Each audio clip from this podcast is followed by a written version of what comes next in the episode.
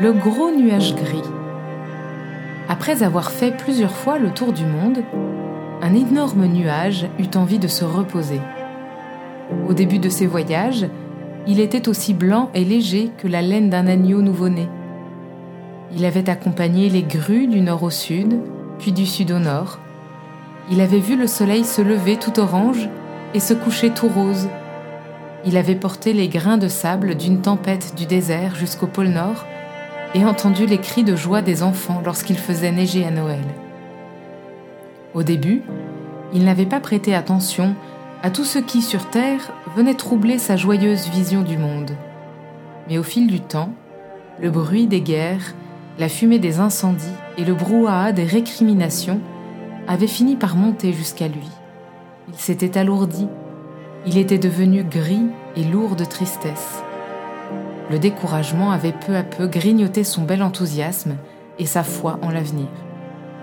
Un jour, il arriva porté par le vent jusqu'à un petit village accroché à la montagne. Un petit village où demeuraient encore quelques habitants plutôt jeunes, qui restaient alors que les télésièges et les magasins de location de ski avaient baissé le rideau une fois la neige fondue. Il y avait Monique, la boulangère, qui vendait aussi des journaux, des allumettes et du sirop contre la toux. Louis, qui faisait pousser des poireaux et des pommes de terre dans son jardin et que tout le monde venait voir pour faire réparer son ordinateur. Il y avait tous les autres. Le nuage ne vit pas tout cela. Il était simplement très, très fatigué. Il se cogna lourdement contre la montagne et n'eut pas la force de se dégager pour repartir avec le vent. Il resta là, à entourer le village de ses gros bras gris. À l'instant où il heurta silencieusement la roche, un homme entrait dans le village, son sac sur l'épaule. Il marchait penché, comme lesté d'un poids étrange. Devant une maison au volet bleu, il sortit de sa poche une clé, puis il entra. Personne n'habitait cette maison depuis des années, et ceux qui le virent entrer se sentirent aussitôt dévorés par la curiosité. Le jour de l'arrivée du bonhomme, le soleil ne perça pas la couche nuageuse, et accoudé au comptoir de sa boulangerie, Monique dit Il va pleuvoir. Le jour suivant, il soupira Il fait humide, mes baguettes deviennent toutes molles.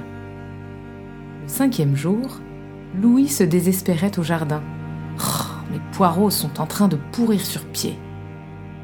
Le dixième jour, le facteur téléphona à la mairie pour dire qu'il ne viendrait plus parce qu'il y avait tant de brouillard qu'il ne voyait pas bien les virages pour monter au village. Au bout d'un mois, le village entier était excédé par ce gros nuage qui dévorait le moral et la lumière, et il se murmurait que l'arrivée du drôle de type n'était pas sans rapport avec cette nébulosité soudaine qui n'en finissait pas. Au fil des jours, on avait fini par apprendre que le type se prénommait Léonard, mais c'était à peu près tout ce que l'on savait de lui. Il était taciturne et demeurait des jours sans parler à personne. Lorsque Léonard allait chercher son pain tout mou, chacun cessait de parler. On le considérait en silence, avec ses grandes mains rugueuses, ses poils noirs qui lui sortaient des oreilles et ses gros sourcils sévères. Tandis que la mélancolie s'installait dans les ruelles, la rumeur enflait. C'était Léonard qui avait apporté avec lui ce brouillard interminable avait pas d'autre explication. Pour chasser le nuage, il fallait chasser l'homme. D'autres, plus mesurés, pensaient qu'il suffisait d'exiger de Léonard une action quelconque qui puisse libérer le village de cet étrange sortilège.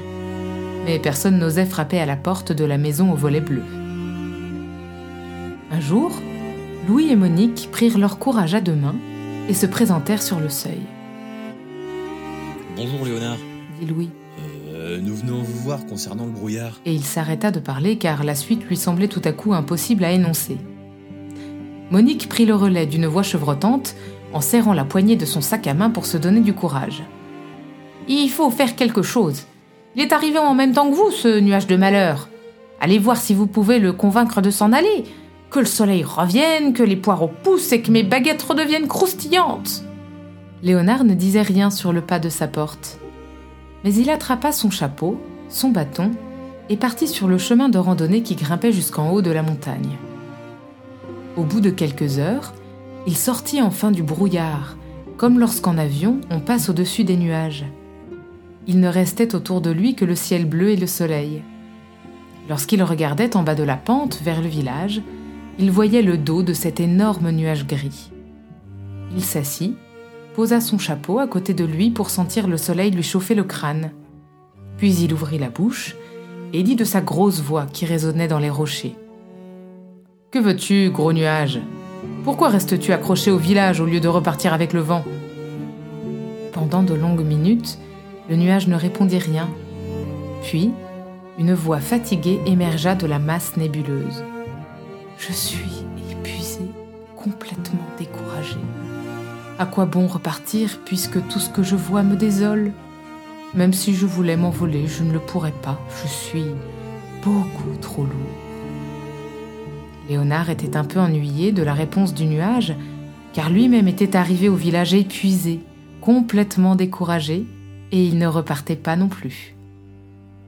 Que puis-je faire pour t'aider? demanda Léonard. Je ne pourrai bouger que s'il fait très chaud, très froid, répondit le nuage. S'il fait chaud, je m'évaporerai. S'il fait froid, je neigerai et deviendrai plus léger. Léonard réfléchit. Il n'avait pas le pouvoir de commander au soleil ou au vent. Mais il eut une idée. Il reprit son chapeau, son bâton et redescendit au village.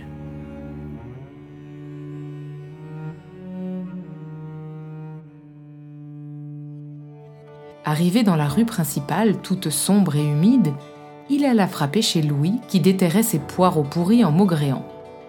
Louis, aide-moi. Il faut que je porte quelque chose tout en haut de la montagne. C'est très lourd.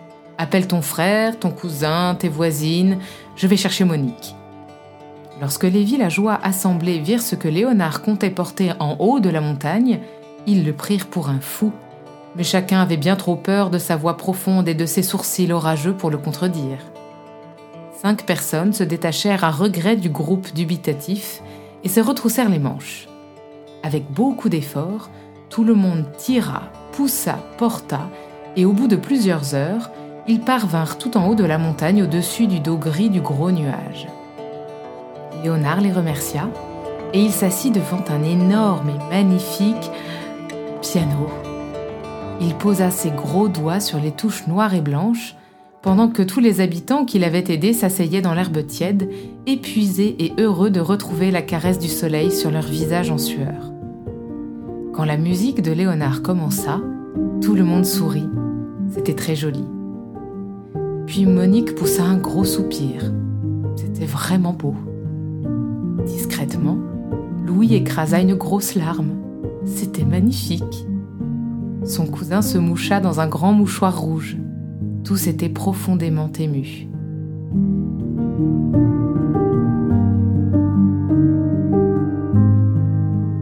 Sans que personne s'en aperçoive, car chacun écoutait Léonard, il s'était mis à pleuvoir plus bas sur le village, de plus en plus fort, des gouttes de plus en plus grosses. Le nuage pleurait lui aussi. Il pleura si fort et si longtemps qu'il s'assécha complètement n'était plus ni lourd, ni gris. Alors sans faire de bruit, il se souleva de terre et s'en alla plus loin avec le vent.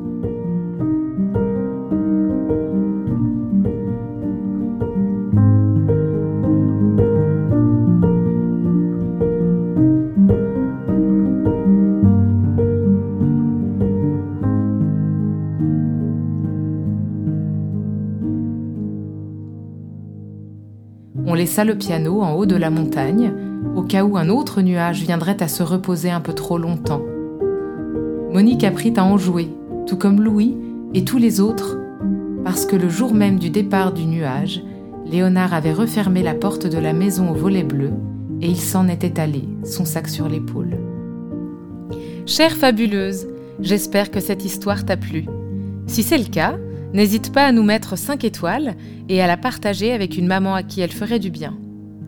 Si cette histoire a été une pause réconfortante dans ta vie de maman, les Fabuleuses au foyer te proposent de t'abonner au mail du matin, un rendez-vous 100% gratuit qui te donne en moins de 5 minutes du carburant pour démarrer ta journée.